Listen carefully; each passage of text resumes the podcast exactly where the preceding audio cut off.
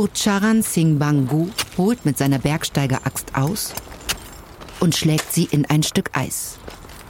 Er gräbt seine Steigeisen in den steilen Hang und zieht sich hoch. Dann schwingt er den Eispickel erneut. Er ist angeseilt, aber der Wind ist so stark, dass er befürchtet, jeden Moment von dem schmalen Grat in den Abgrund zu stürzen. Er sieht einen Felsvorsprung über sich und klettert darauf zu. Er friert und ist erschöpft. Aber er weiß, dass es nicht mehr weit bis zum nächsten Lager ist.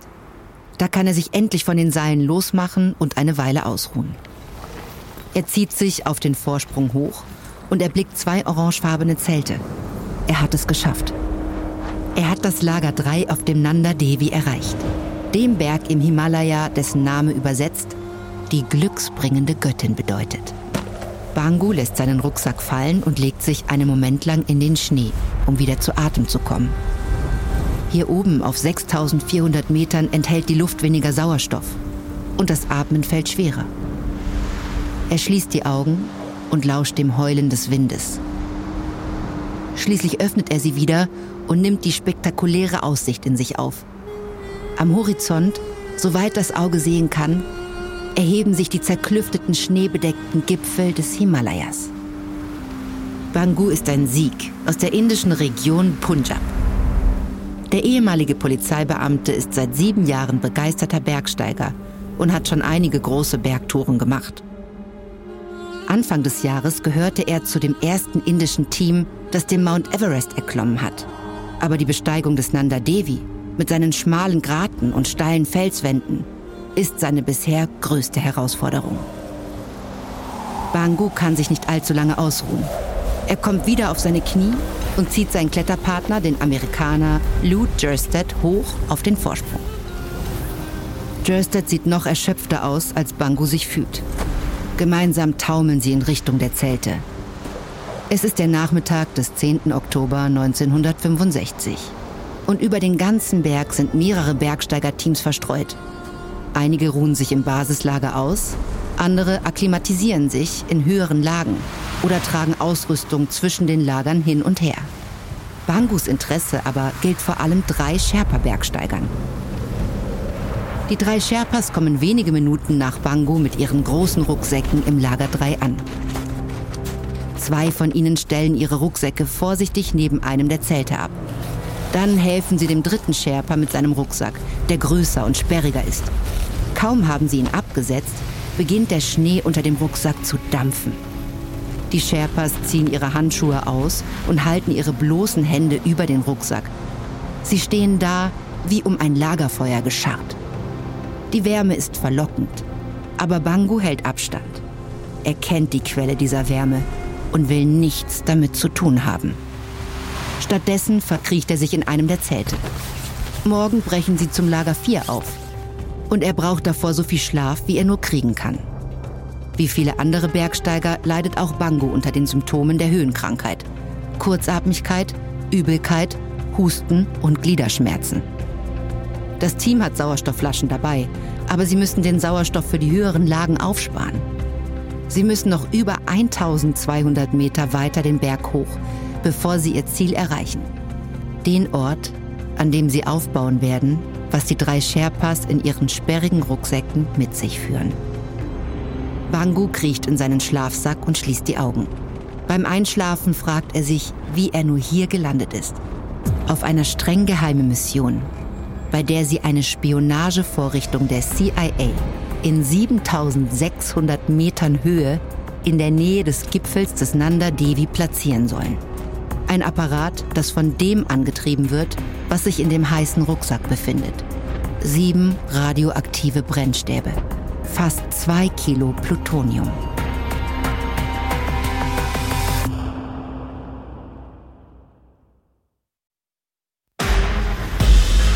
Ich bin Eva Bay und das ist Überlebt von Wondery.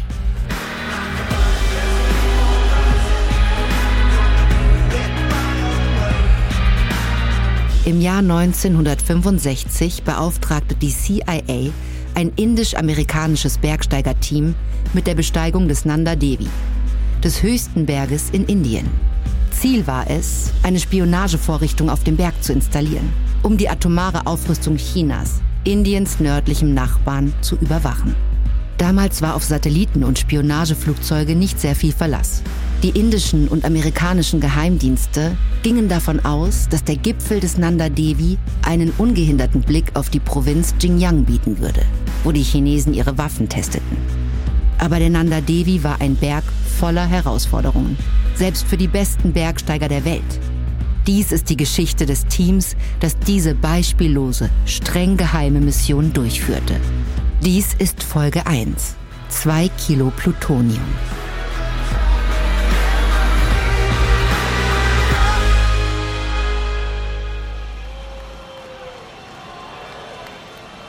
Captain Mohan Singh Kohli klettert aus einem Transportflugzeug hinab auf die Startbahn des Flughafens Palam.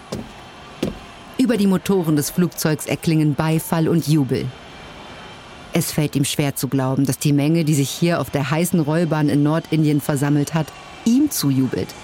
Nicht nur ihm, sondern dem gesamten Bergsteigerteam, das Indien gerade zum vierten Land gemacht hat, das den höchsten Berg der Welt bezwungen hat den Mount Everest. Es ist der 23. Juni 1965. Über die Lautsprecher hört Kohli eine Stimme, die ihn und sein Team lobt. Er blinzelt in der Sonne und erkennt erstaunt, dass der indische Premierminister von einem Podium aus auf ihn zeigt. Kohli ist 33 Jahre alt und vom Bergsteigen geradezu besessen. Seit er mit Mitte 20 eine dreitägige Pilgerreise in die Berge von Kaschmir unternommen hat. Für Kohli bedeutet Bergsteigen Einsamkeit und Schönheit, aber auch die Möglichkeit, die Grenzen seiner Ausdauer und Kraft zu testen. Er hätte sich nie träumen lassen, dass er damit zum Nationalhelden werden würde. Aber hier ist er. Als Anführer des Teams, das Indien auf den höchsten Berg der Welt gebracht hat. Nicht schlecht für einen Kerl, der gerade mal 1,67 Meter groß ist und das inklusive dem Turban, den er trägt als Symbol der Zugehörigkeit der religiösen Minderheit der Sikhs. Neben Kohli tritt sein Freund und Bergsteigerkollege Gurcharam Bangu auf das Rollfeld. Ein Funker, der die Everest-Besteigung mit durchgeführt hat. Mit verlegenem Gesichtsausdruck wendet er sich an Kohli. All das wegen eines kleinen Hügels, auf den wir gestiegen sind, Captain. Hoffen wir mal, dass es bald vorbei ist. Ich will nach Hause und meine Frau sehen. Kohli spürt eine Hand auf seiner Schulter. Als er sich umdreht, erblickt er einen Mann in Polizeiuniform. Über den Lärm der Menge hört er den Polizisten sagen, Captain Kohli, können Sie mit mir kommen? Direktor Kao erwartet Sie. Kohli ist verwirrt. Rameshwar Kao ist ein hochrangiger Beamter des indischen Geheimdienstes. Kohli kann sich nicht vorstellen, was Kao von ihm wollen könnte. Aber er weiß, wenn Kao etwas will, lässt man ihn nicht warten. Auch wenn das bedeutet, dass man die eigene Feier verlassen muss. Kohli folgt dem Mann hinter das Flugzeug. Dort steht ein weiterer Mann in einem dunklen Anzug mit dem Rücken zu ihm. Es ist Kao. Direktor? Kao dreht sich um und sieht Kohli durch eine schwarze Sonnenbrille an. Captain Kohli, schön Sie zu sehen. Herzlichen Glückwunsch zu dieser bemerkenswerten Leistung. Vielen Dank, Sir. Den Everest zu besteigen ist kein Zuckerschlecken, das weiß ich. Aber sind Sie bereit für etwas Riskanteres? Jetzt ist Kohli wirklich verwirrt. Was könnte riskanter sein, als den Everest zu besteigen? Aber noch bevor Kohli etwas sagen kann, fährt Kao fort. Ich weiß. Sie sind gerade erst nach Hause gekommen, aber Sie werden in den Vereinigten Staaten gebraucht, und zwar sofort. Packen Sie Ihre Koffer und stellen Sie ein Team zusammen. Kao gibt ihm ein Flugticket und lässt ihn stehen. Kohli ist fassungslos. Er hört seinen Namen nochmal über den Lautsprecher die Menge auf der Rollbahn bricht in Applaus aus. Aber Kohli hört das kaum. Er duckt sich unter dem Flugzeug durch auf der Suche nach seinem Freund Bangu. Direktor Kao möchte, dass ich mein nächstes Team zusammenstelle. Bist du dabei? Ich würde es um nichts in der Welt verpassen wollen. Kohli winkt der Menge zu, dann gehen er und Bangu zu einem wartenden Auto. Heute Abend wird Kohli in aller Ruhe mit seiner Familie feiern. Morgen wird er sich auf seine nächste Mission vorbereiten.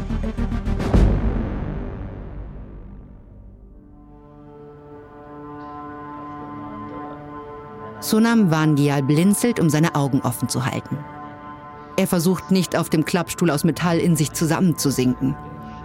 Der 23-jährige Bergsteiger weiß, dass das, was der Amerikaner da vorne sagt, wichtig ist. Aber er führt gerade einen aussichtslosen Kampf gegen Schlafentzug und Jetlag. Er hat sich immer noch nicht daran gewöhnt, dass die Sonne in Alaska im Juni kaum untergeht. Van Gial sitzt im Offiziersclub der Elmendorf Air Force Base in Anchorage, Alaska. Auf der einen Seite sitzt sein Teamkollege Gurcharan Bangu, auf der anderen sein Chef, Captain Kohli. Kohli hat Vangial, Bangu und zwei weitere indische Spitzenbergsteiger für diese Mission rekrutiert. Alle fünf haben bereits bei der Everest-Expedition zusammengearbeitet und sind zu einem engen Team zusammengewachsen. Der Mann, der da vorne spricht, ist Barry Bishop. Ein legendärer Bergsteiger, der zum ersten amerikanischen Team gehörte, das den Everest bestiegen hat. Wie Sie vielleicht wissen, hat China uns vor neun Monaten mit der Zündung seiner ersten Atombombe überrascht. Van Gial setzt sich bei der Erwähnung der Bombe aufrecht hin. In den letzten Jahren hatten Indien und China einige bewaffnete Auseinandersetzungen in der Grenzregion am Himalaya. Er weiß also, dass es im besten Interesse Indiens ist, so viel wie möglich über Chinas Atomprogramm zu erfahren. Und trotzdem fragt er sich, was das alles mit dem Bergsteigen zu tun hat. Bishop fährt fort.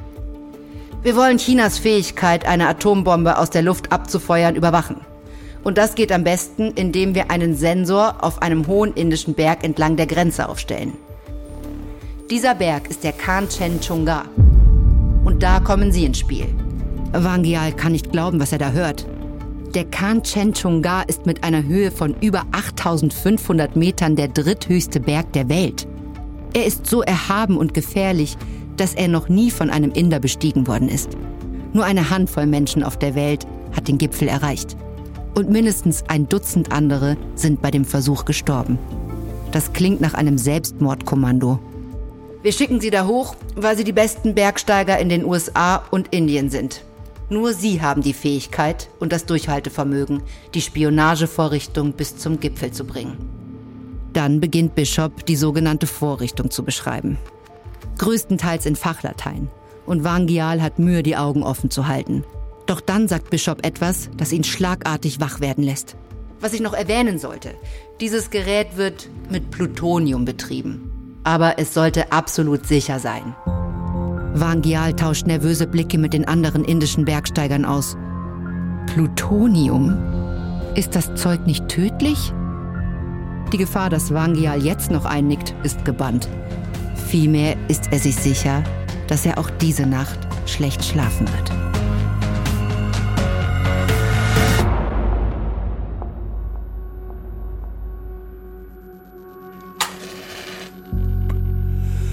Captain Kohli beobachtet angespannt, wie sich sein Chef hinter seinem makellos aufgeräumten Schreibtisch aus Holz eine Zigarette anzündet.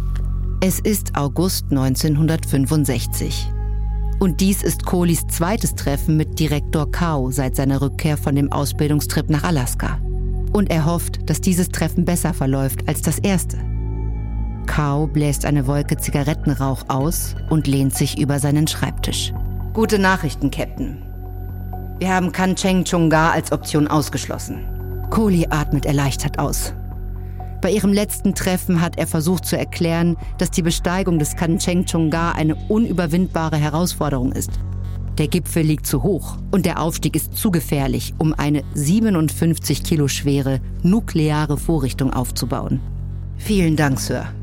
Danken Sie nicht mir, danken Sie der CIA. Sie stimmen mit Ihrer Einschätzung überein. Wo werden wir also stattdessen hochsteigen? Trisul? Kamet? Nandakot? Kohli rattert die Liste der zur Auswahl stehenden Gipfel herunter, die er in seinem Bericht vorgeschlagen hat. Doch Kao tippt die Asche von seiner Zigarette und schüttelt den Kopf. Diese Berge sind ebenfalls aus dem Rennen. Die CIA ist der Meinung, dass Trisul und Nandakot nicht hoch genug sind. Und der Kamet liegt zu nahe an der chinesischen Grenze. Welcher Gipfel ist es dann? Sie werden die Vorrichtung auf den Nanda Devi bringen. Kohli atmet tief ein und zupft nervös an seinem Bart. Der Nanda Devi ist mehr als 7600 Meter hoch. Wenn man an einen Gipfel im Himalaya denkt, dann ist es der Nanda Devi. Ein perfekter schneebedeckter Berg, der irgendwie majestätisch abgeschieden über die anderen Gipfel in seiner Umgebung ragt. Sind Ihre Männer bereit dafür, Captain? Das müssen sie sein, Sir. Nachdem er Chaos Büro verlassen hat, hält Kohli im Flur inne. Der Nanda Devi. Mein Kau, das ernst? In Indien ist der Berg als die glückspendende Göttin bekannt. Aber für Bergsteiger kann diese Göttin tödlich sein. In den letzten 30 Jahren haben nur zwei Teams erfolgreich den Gipfel erklommen. Andere Expeditionen haben es versucht und sind gescheitert. Einige der Gescheiterten sind nie zurückgekehrt. Kohli lässt sich auf eine Bank im Flur sinken. Selbst jetzt, mehr als sechs Wochen nach der Everest-Besteigung, schmerzen seine Muskeln noch. Aber es bleibt keine Zeit zum Ausruhen. Kao will, dass sie schon in wenigen Wochen starten.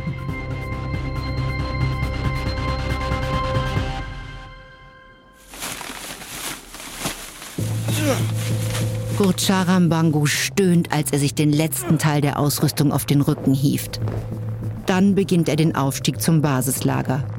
Er trägt 20 Kilo Vorräte. Eine erträgliche Last in dieser Höhe. Erträglich, abgesehen davon, dass das bereits sein dritter Aufstieg an diesem Tag ist, mit dem er Vorräte vom behelfsmäßigen Hubschrauberlandeplatz der Expedition zum Basislager transportiert. Als ehemaliger Polizist und erfahrener Bergsteiger ist Bangu zwar in ausgezeichneter Form, aber er stößt an seine Grenzen. Es ist der 21. September 1965 und die Vorbereitungen für die Besteigung des Nanda Devi sind im Gange. Einige Hubschrauber setzen die Ausrüstung ab, darunter Eispickel, Seile, Zelte, Taschenlampen, Decken, Lebensmittel und mehr. Alles, was das Team bestehend aus indischen und amerikanischen Bergsteigern brauchen wird. Und sie transportieren es zu Fuß nach oben. Neben Bangu geht ein blonder Amerikaner namens Lou Jerstead. Bangu respektiert ihn.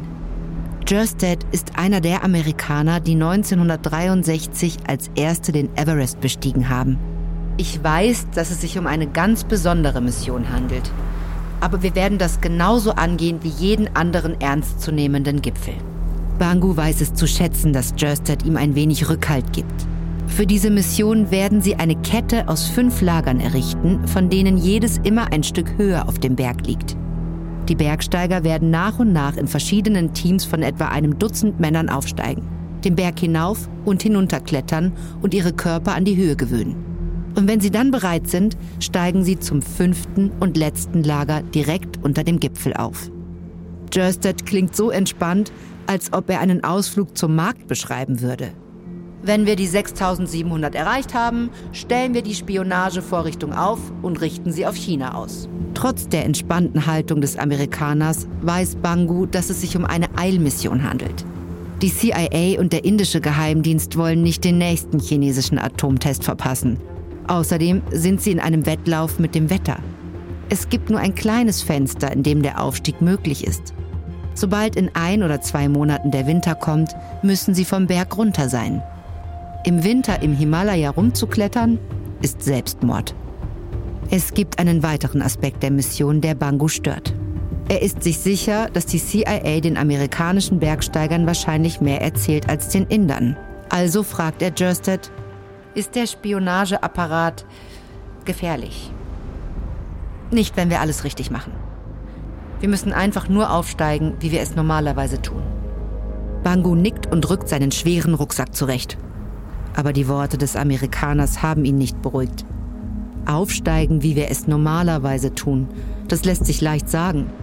Aber es ist das erste Mal, dass jemand mit Plutonium im Gepäck so hoch aufsteigt. Dinge gehen schief. Bangu hofft nur, dass das Team auf alle Herausforderungen, die auf sie zukommen könnten, vorbereitet ist.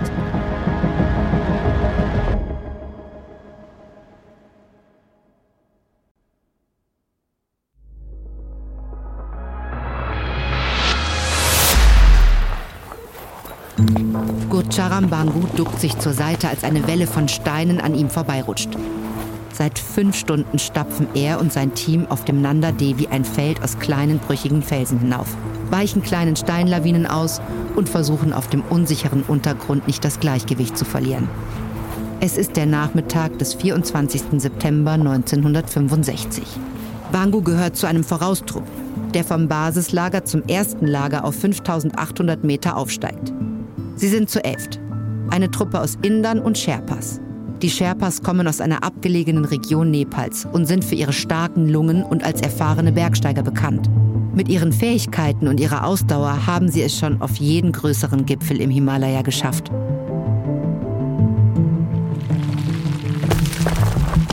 Bangu stolpert leicht, als erneut Steine unter seinem Tritt zerbrechen. Er ist dankbar, dass der Winter diesen Teil des Berges noch nicht erreicht hat. Es liegt nicht viel Schnee und es gibt kaum Eis. Aber diese verdammten Steine erschweren wirklich das Vorankommen. Sie sind seit 9 Uhr unterwegs und folgen dem Südgrat des Berges. Dieser Teil des Aufstiegs ist nicht sehr steil, aber es ist trotzdem anstrengend, in dieser Höhe Gewicht zu schleppen. Er überprüft seinen Höhenmesser. 5700 Meter. Noch 100 Meter. Fast geschafft. Bangu ist schon seit halb sechs wach. Er ist gerne der Erste. Er hatte versucht, ein Feuer zu machen, um Tee zu kochen, aber in der dünnen Luft konnte er keine Flamme entfachen. Zum Glück ist einer der Sherpas aufgewacht und hat ihm geholfen. Jetzt blickt Bangu in den klaren blauen Himmel. Es ist ein perfekter Tag zum Bergsteigen. Er überprüft erneut seinen Höhenmesser. 5794 Meter. Ein Stückchen weiter vorne sieht er einen Felsvorsprung. Ein guter Platz, um hier Lager 1 zu errichten. Bangu lässt seinen Rucksack auf den Felsvorsprung fallen. Einige Minuten später schließt sich ihm sein Freund Sonam Wangyal an.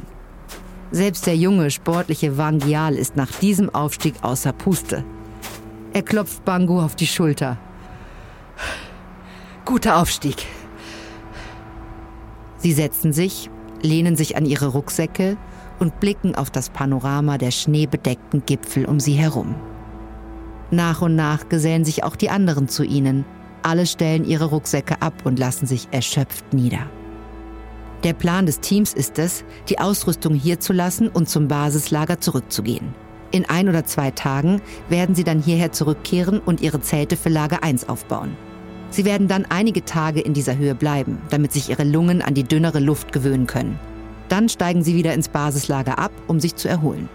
Bei ihrem nächsten Aufstieg werden sie noch etwas höher klettern. Diesen Prozess setzen sie dann wochenlang fort. Indem sie zwischen dem nächsten und übernächsten Lager hin und her wandern, ihre Ausrüstung transportieren und sich Stück für Stück akklimatisieren. Bergsteigen in großen Höhen ist ein Marathon, kein Sprint. Eine halbe Stunde später haben alle ihre Ausrüstung abgeladen. Es ist Zeit, sich an den Abstieg zu machen. Bangu bewegt sich vorsichtig und versucht sich nur auf das Navigieren durch das felsige Gelände zu konzentrieren. Er verdrängt die Zweifel, die er an dieser Mission hat. Und den Gedanken an die zwei Kilo Plutonium, die sie bei sich haben. Stattdessen denkt er daran, wie gut er heute Nacht im Basislager schlafen wird.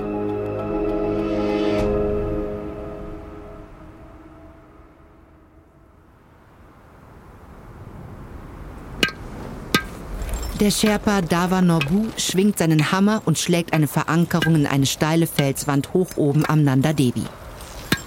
Er führt sein Sicherungsseil durch einen Karabiner und befestigt es dann an der Verankerung. Er zieht kräftig an dem Seil, um sicherzustellen, dass alles fest ist. Eine falsche Bewegung, eine schlechte Sicherung und man stürzt einen 70 Grad steilen Abhang hinunter in den fast sicheren Tod. Alles gut, die beiden anderen Sherpas klettern weiter. Es ist der 2. Oktober und sie folgen einem schmalen Grat den Berg hinauf von Lager 2, um Lager 3 zu errichten. Es sind nur 300 Höhenmeter, aber dies ist einer der schwierigsten Abschnitte ihres Aufstiegs. Norbu klettert weiter den steilen Hang hinauf, hämmert Verankerungen ein und zieht Seile hindurch. Der Aufstieg ist hier erschwert durch verschneite Stellen und kantiges Eis auf dem Fels. Norbu hat fast die 6400 Meter erreicht. Hier oben ist es schwieriger zu atmen, Flüssigkeit aufzunehmen, warm zu bleiben. Alles ist schwerer. Es ist der dritte Tag, an dem die Gruppe an der Route zum Lager 3 arbeitet. Es geht nur langsam voran, aber sie machen Fortschritte. Doch dann macht Norbu eine erschreckende Feststellung. Er hat nur noch ein paar Meter Seil zum Sichern und auch den anderen beiden Sherpas geht das Seil aus. Norbu ist fassungslos. Sie sind nur noch wenige Meter vom Ziel entfernt und haben kein Seil mehr. Er setzt einen Funkruf an Kohli im Basislager ab. Norbu an Kohli. Wir sind fast am Lager 3, aber wir haben kein Seil mehr. Kohli reagiert sogar noch wütender, als Norbu erwartet hatte. Was? Wie viel fehlt euch? Ich würde sagen, wir brauchen mindestens noch 200 Meter, nur um sicher zu gehen. Wollt ihr mich verarschen? Okay, wir schicken euch Seil vom Basislager hoch. Aber bis morgen müssen die Zelte für Lager 3 stehen. Norbu kann Kohlis Verärgerung verstehen. Die Besteigung ist ein Wettlauf mit der Zeit. Die Klettersaison am Nanda Devi endet im Oktober in nur wenigen Wochen. Dann kommt der erste Schnee und die Temperaturen fallen. Diese Konditionen machen den Berg selbst für erfahrene Sherpas zu gefährlich. Wenn sie ihre Mission bis dahin nicht ausgeführt haben, müssen sie mit der Besteigung bis Mai warten. Resigniert klickt Norbu sich in ein weiteres Sicherungsseil ein und beginnt den langsamen Abstieg zurück zu Lager 2.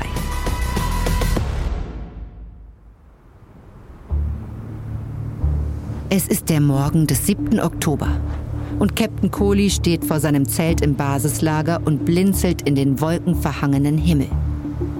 An den oberen Hängen des Nanda Devi schneit es stark und sie kommen seit mehr als 24 Stunden kaum voran. Die letzten Tage sind nicht wie geplant gelaufen. Durch den Rückschlag mit dem Seil, eine Unterbrechung, um einen hinduistischen Feiertag zu ehren, und dem vielen Neuschnee liegen sie weit hinter dem Zeitplan zurück. Sie haben noch nicht einmal Lager 4 aufgeschlagen, geschweige denn Lager 5, wo die Spionagevorrichtung platziert werden soll. Ein ungutes Gefühl hat sich bei den Männern im Lager breit gemacht, nachdem die Komponenten, die den Generator antreiben sollen, vor ein paar Tagen per Hubschrauber angekommen sind. Auf einer Lichtung abseits der Zelte sitzt Jim, ein Mitarbeiter der US Atomic Energy Commission, vor einer großen olivgrünen Kiste, die auf allen Seiten mit Warnschildern vor radioaktiver Strahlung und Sicherheitssiegeln versehen ist. Ein CIA-Beamter steht dicht neben ihm und beobachtet ihn genau. Keiner der beiden Amerikaner sieht so nervös aus, wie Kohli vermuten würde. Captain Kohli, ich beginne jetzt mit dem Aufladen. Können Sie bitte etwas Platz machen? Kohli und die anderen Bergsteiger treten zurück. Der Mann bricht die Sicherheitsplomben der Kiste auf und öffnet vorsichtig den Deckel. Darin befinden sich sieben zylindrische Metallstäbe, jeder etwa zwölf Zentimeter lang. Von seinem Training in Alaska weiß Kohli, dass jeder Stab fast ein halbes Kilo Plutonium enthält. Kernbrennstoff für den Generator. Er nimmt vorsichtig einen der Stäbe hoch und legt ihn in den Generator. Der Generator selbst ist ein pilzförmiges Stück Metall. Kohli hat in Alaska gelernt, dass die Brennstäbe durch wärmeabgebenden radioaktiven Zerfall eine Leistung von 40 Watt erzeugen können. Diese Art von Generator wurde erfunden, um schwer zugängliche Orte wie zum Beispiel Wetterstationen oder Bojen mit Strom zu versorgen. Oder Spionagevorrichtungen auf Berggipfeln. Theoretisch reicht der Plutoniumvorrat im Inneren des Generators für Jahrzehnte. Jim setzt den siebten und letzten Brennstab ein. Dann tritt er zurück und atmet aus. Das war's. Kohli tritt vor und spürt, wie sich die Luft um das Gerät erwärmt. Er macht schnell wieder einen Schritt zurück. Er will nicht näher ran als nötig. Jim packt den Generator in einen speziell dafür angefertigten Rucksack. Einer der Sherpas hebt ihn auf seinen Rücken und Jim steckt dem Mann eine weiße Plakette an die Jacke. Wenn es ein Strahlungsleck gibt, wechselt die Farbe dieser Plakette von weiß zu blau, damit du weißt, dass du in Gefahr bist. Ansonsten ist der Generator völlig sicher. Kohli ist skeptisch. Was sollen wir tun, wenn es ein Leck gibt? Jim tauscht einen Blick mit dem CIA-Beamten, bevor er antwortet. Nun, ein Leck ist extrem unwahrscheinlich. Aber wenn es doch passiert, also dann entfernen Sie sich vom Generator und kontaktieren Sie sofort unsere Außenstelle.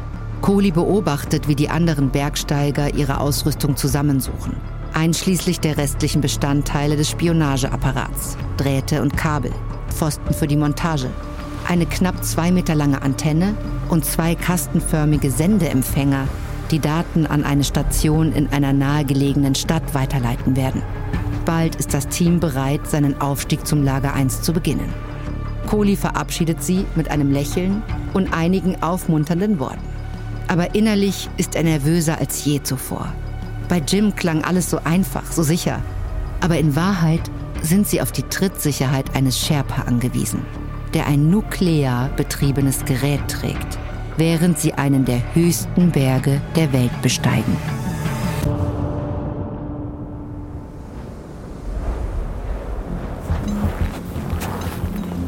Gucharam Bangu stapft durch Pulverschnee, der ihm fast bis zu den Knien reicht, einen Hang hinauf. Er befindet sich oberhalb von Lager 3, bei über 7000 Metern.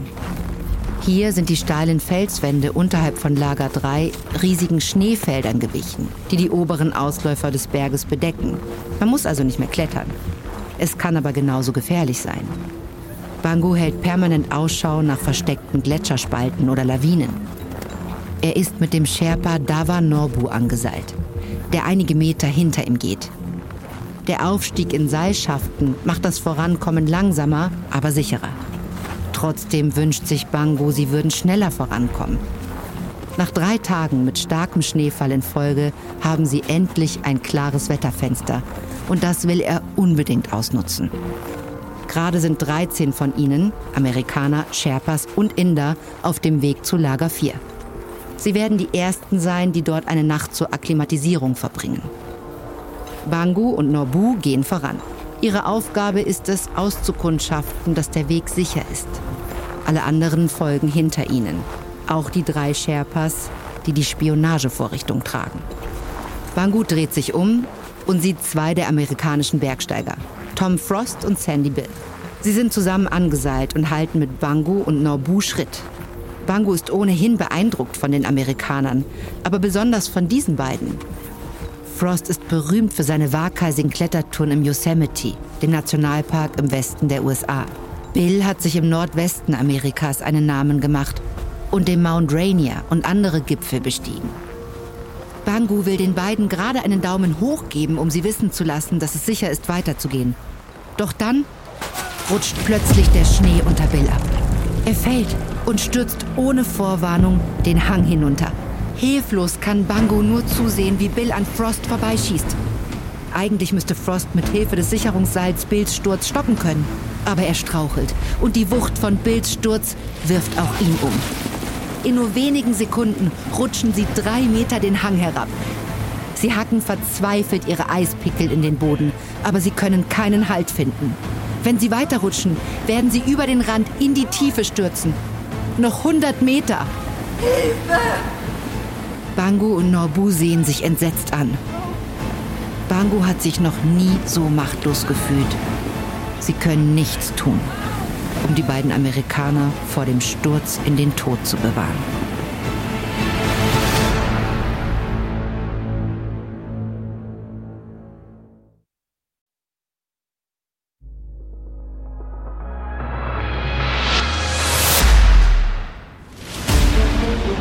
Sonam Wangial blickt auf und sieht zwei Männer den Berg hinunterrutschen. Sie rasen auf ihn zu und er kann erkennen, dass es sich um die beiden Amerikaner Tom Frost und Sandy Bill handelt. Gerade noch waren sie weit oben auf dem Schneefeld. Jetzt rutschen sie unkontrolliert den Berg runter und rasen auf den Rand des Grats zu. Wangial und sein Sherpa-Kletterpartner sehen sich gegenseitig an. Sie sind das Einzige, was zwischen diesen Männern und dem Tod steht. Wangial hat nur Zeit, drei Worte zu sagen. Ich nehme Tom, der Sherpa nickt. Dann rennen Wangial und sein Partner gleichzeitig durch den Tiefschnee los. Immer noch aneinander geseilt. Sekunden später rast Frost in Wangial rein. In einer Wolke von aufgewirbeltem Schnee. Wangial wird von den Füßen gerissen. Und einen quälenden Moment lang stürzen sie gemeinsam bergab. Doch dann spannt sich das Seil, das Wangial mit seinem Sherpa-Partner verbindet. Und sie werden gebremst, bis sie schließlich zum Stehen kommen. Wangial streicht sich Schnee von der Schutzbrille und schaut sich um. Etwas weiter oben am Hang sieht er den Sherpa und Bill auf einem Haufen liegen. Sie haben es geschafft. Sie sind gerettet. Wangial hilft Frost auf die Beine. Sie sind beide mit einer dünnen Schicht nassem Schnee bedeckt, wie Zuckerguss auf einem Kuchen. Dann dreht er sich um die Kante des Grats ist nicht mehr als 30 Meter entfernt. Wären sie hinübergerutscht, wäre es das Ende gewesen. Frost zieht Wangial in eine feste Umarmung. Du hast mein Leben gerettet. Danke. Wangial weiß nicht ganz, wie er reagieren soll. Er will nicht darüber nachdenken, was hätte passieren können. Gern geschehen. Sollen wir weitergehen? Er wischt sich den Schnee von der Kleidung und richtet seinen Rucksack. Nahtoderfahrungen hin oder her. Der Aufstieg muss weitergehen.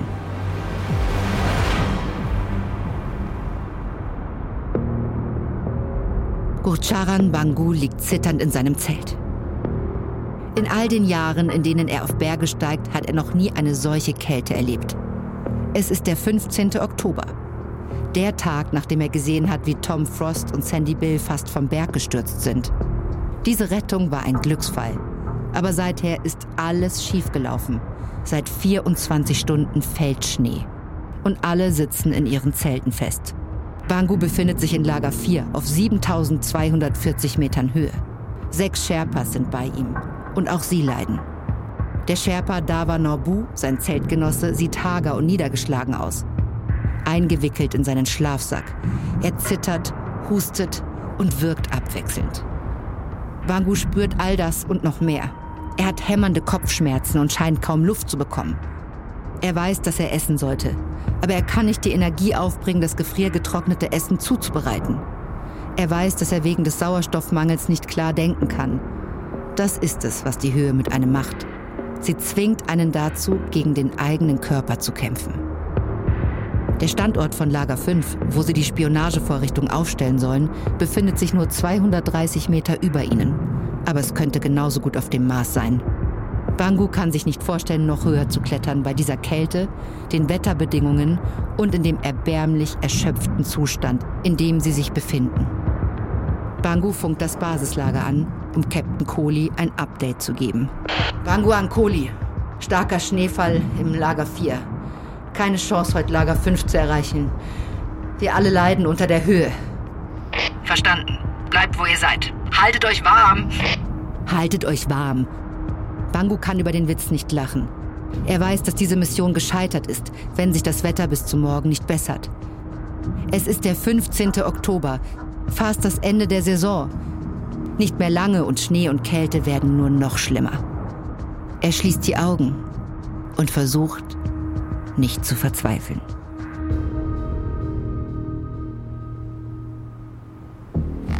Im Basislager öffnet Captain Kohli die Klappe seines Zeltes und tritt in mehrere Zentimeter frischen Pulverschnee. Er schaut hoch und sieht dunkle Wolken, aus denen noch mehr Schnee fällt. Langsam geht Kohli zum Funkzelt.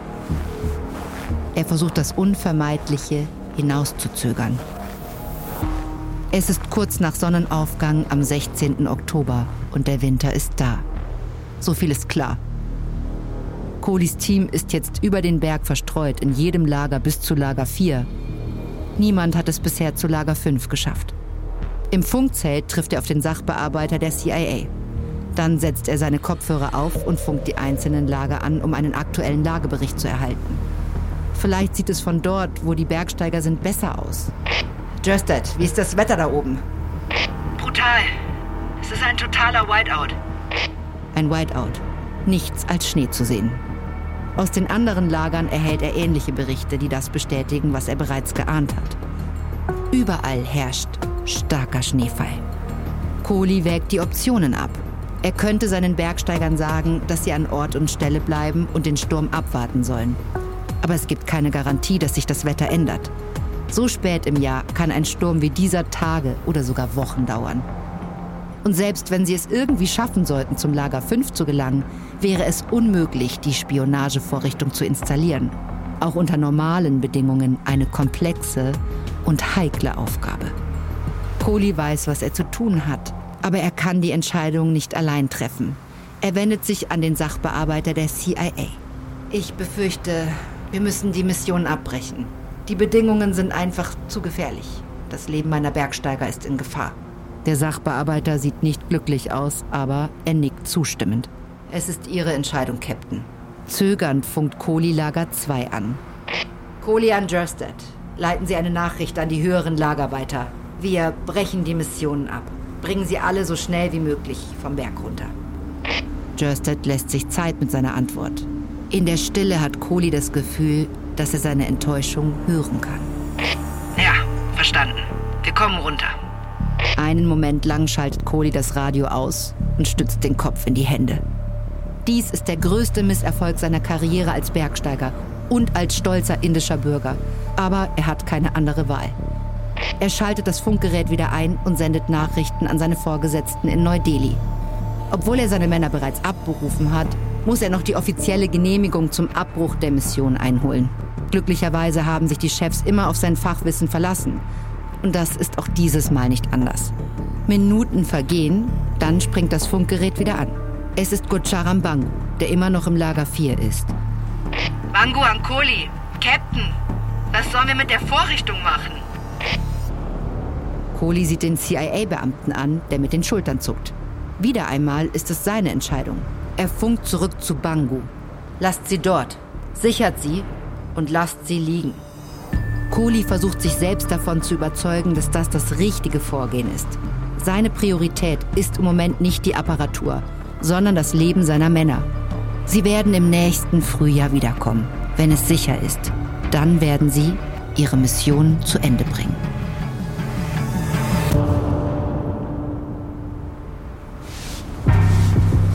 Im Lager 4 wickelt Gocharam Bangu ein Nylonseil um einen Karton. Er bindet das Seil um einen zerklüfteten Felsen und zieht es so fest er kann. Dann verbindet er das Seil mit Verankerungen und Karabinern mit dem Felsen. Kohli hat ihm gerade gesagt, er soll alle Teile der Spionagevorrichtung sichern und sie dort lassen, wo sie sind. Insgesamt ist die Vorrichtung auf fünf Kisten aufgeteilt. Darunter eine, die den Generator und die Plutoniumstäbe enthält. Sie sichern sie so gut es geht in einer kleinen Vertiefung im Felsen, wo sie ein wenig vor den Wetterbedingungen geschützt ist. Die Sherpas nehmen die anderen Kisten und tun dasselbe wie Bangu. Sie binden sie an Felsen und sichern sie. Der Wind und der Schnee haben mittlerweile etwas nachgelassen, aber durch die Kälte, die Müdigkeit und die Höhe tut jede Bewegung weh. Bangus Beine sind steif und schmerzen. Seine Hände fühlen sich an wie Ambosse. Aber er weiß, dass die Geräte hier vollkommen gesichert sein müssen. Die Vorrichtung wird zwar nicht korrodieren oder zerbrechen. Sie ist so gebaut, dass sie dieser extremen Umgebung standhält. Aber der Generator ist mit Plutonium befüllt. Bangu weiß nicht viel über Strahlung, aber er weiß, dass sie gefährlich sein kann. Und er will nicht für einen Atomunfall in seinem Land verantwortlich sein, oben in den Bergen, die er liebt. Also zieht er zum dritten Mal an dem Seil, das er verknotet hat. Er will absolut sicher sein, dass es hält. Dann zeigt er den Männern in seinem Team einen Daumen hoch. Es ist Zeit zu gehen. Bangu seilt sich bei seinem Partner an und beginnt den langen Abstieg zum Basislager. Bevor er über den Kamm geht, wirft er einen letzten Blick auf die Kisten mit der Spionageapparatur. Vor der Einbuchtung, in der sie sie gestellt haben, türmen sich bereits Schneewehen auf. Bango hat ein ungutes Gefühl bei diesem Plan, all diese streng geheimen Geräte an einem der unwirtlichsten Orte der Welt unbeaufsichtigt zu lassen. Aber er sagt sich, dass Captain Kohli weiß, was er tut.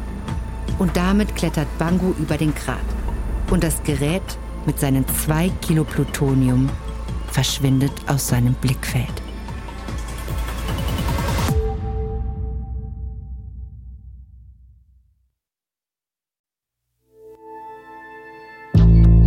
Dies war die erste Folge unserer dreiteiligen Serie Spionagemission im Himalaya. Hier noch ein kurzer Hinweis zu den Szenen in diesem Podcast. In den meisten Fällen wissen wir zwar nicht genau, was gesagt wurde, aber unsere Geschichte basiert auf echten Tatsachen und gründlichen Recherchen. Überlebt ist eine Produktion von Munk Studios für Wondery. Ich bin Eva Bay. Sean Reeve hat diese Geschichte geschrieben. Bearbeitet wurde sie von Steve Finessi. Katja Reister hat die Folge übersetzt und adaptiert. Produzentin von Munk Studios, Ilona Toller. Das Sounddesign haben Rob Selliger und Volker Pannes gemacht. Für Wondery Producer Simone Terbrack, Executive Producer Tim Kehl, Jessica Radburn und Marshall Louis.